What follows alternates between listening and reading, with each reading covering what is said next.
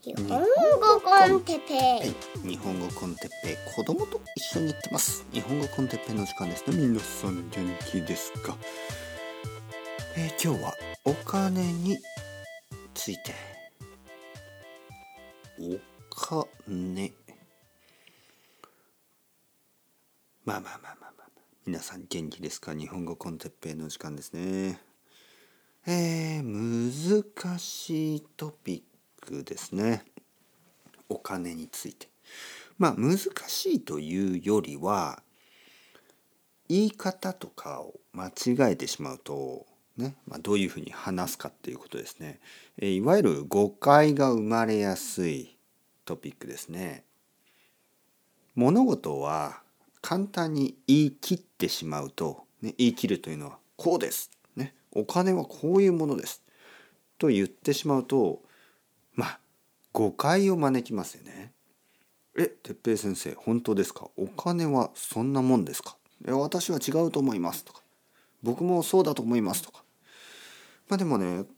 はっきり言って、まあその、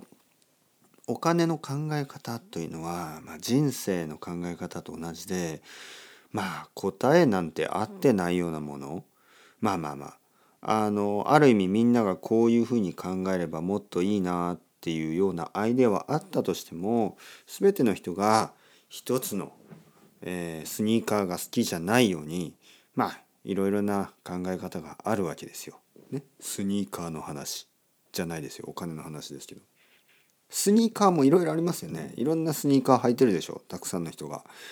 ちょっとハイテクなスニーカーちょっとローテクなスニーカーちょっと色のあの鮮やかなスニーカー。ちょっとモノトーンで暗い色とかね。全部真っ黒のスニーカーを履く人もいるし全部真っ白のスニーカーを履く人もいるし。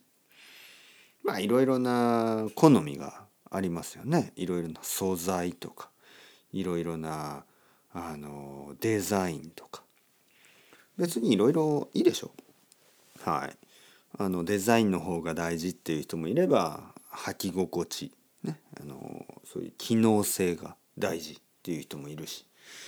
まあそれぞれがそれぞれの価値観で、えー選ぶわけですよね。人生も同じように。お金の使い方も同じように。お金の使い方お金の稼ぎ方両方ありますよね。どういうふうにお金を稼ぐかどういうふうにお金を使うか。人それぞれ自由に考えてくださいまあでも僕の考えはね僕の考えはですよあのまあお金というのはやっぱり人から人に基本的には動いてるわけですよね。でまあお金がねたくさんたくさんある人の話はちょっと分かりませんけどいわゆるお金あとお金が全然ない人の話もちょっとあのここでは違いますよね。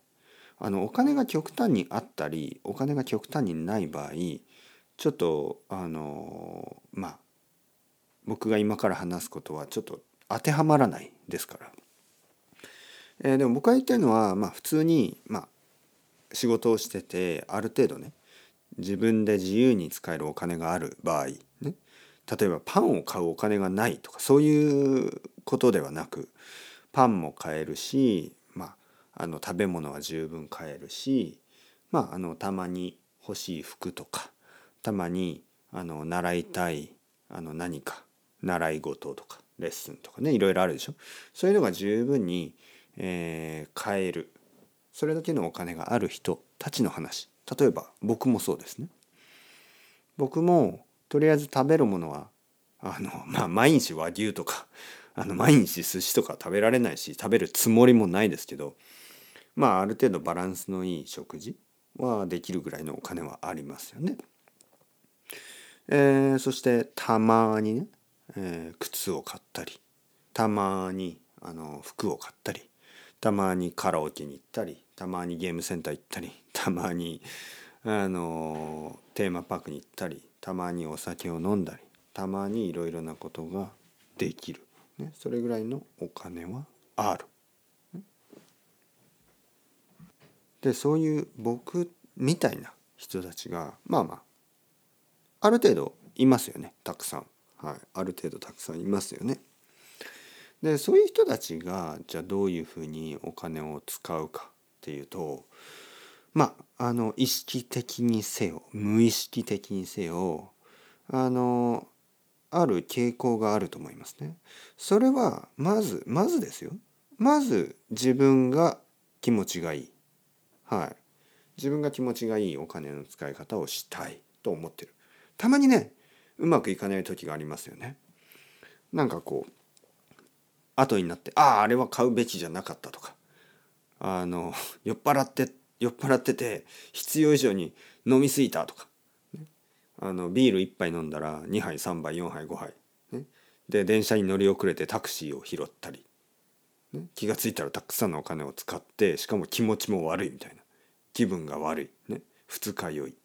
まあ、そういう場合は 本当にバカなことをして。でそれはあの意識的にねその意図的にするものじゃないでしょ。そんな予定はないですよね。基本的にはあのお金は気持ちよく使いたいでしょ。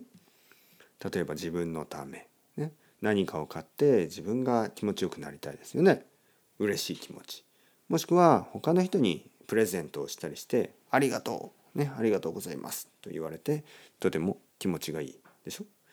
まずは自分自身が気持ちが良くなるため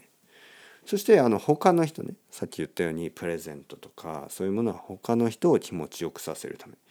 で他の人が気持ちが良くなると自分も気持ちが良くなりますよね。えー、まあ結婚したり子供が生まれたりすると自分以外の人にお金を使うことが増えます。でそれは自分にとっても気持ちがいいことですよね。はい。あとはあのやっぱりもちろんですよ。もちろんですよ。自分も気持ちよくなりたいんですけどその買うお店とかそのお金を払う相手お金を払うビジネスここに頑張ってほしいという気持ちもあるでしょうね。はい、例えば僕がよく行くパン屋、ね、前も話したことがあるけどパン屋はすごく頑張ってる。そして美味しい。この両方がある。僕もそのパンを食べたいし。そしてそのパンをいつも作ってくれるパン屋さんを応援したい、ね、そういう気持ち。まあもちろん食べたくないものには応援はしたくないですよ。あの応援できないですよね。なんか例えばそのパン屋さんはとても人間的に素晴らしい人です。でもパンは全然美味しくない、まあ、それはちょっと残念ですがあのパンを買わないですよね。でも例えばそのパン屋はあのとてもパンが美味しいだけど人間的に最悪、ね、最低の人間です。とても失礼な人。だったらまあパンは買いたくないでしょ。はい、でここがね結構ポイントなんですね。これね。あの結構いい商品を持ってるけどあのなんかすごく嫌なあの人物とか嫌なビジネスとか嫌な会社があるでしょ？で今まではですよあんまりねそこは考えられてなかった。ね、商品が良ければいいんじゃない？みたいなアイデアが強かったですけど今ねこれ結構大事なんですね。商品がいいだけではダメでしょ？ね、商品が良くてしかもその人をあの応援したいやっぱりその2つが一緒になると最強ですよね。はい、というわけでお金というのは結構そういうふうに動き始めている。商品がいいだけじゃなくて商品がいいそしてそのあの商品を作っている人たちがあのなんか自分がこ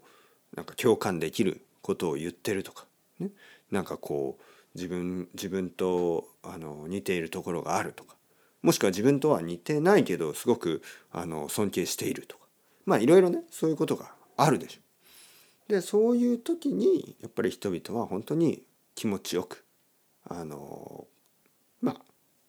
ショッピングができる気持ちよく買い物ができる気持ちよくお金を払うことができる。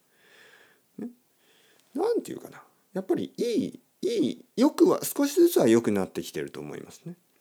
はい、だけどやっぱりまだまだあの考えが足りないようなこともある。もちろんそれは客としてね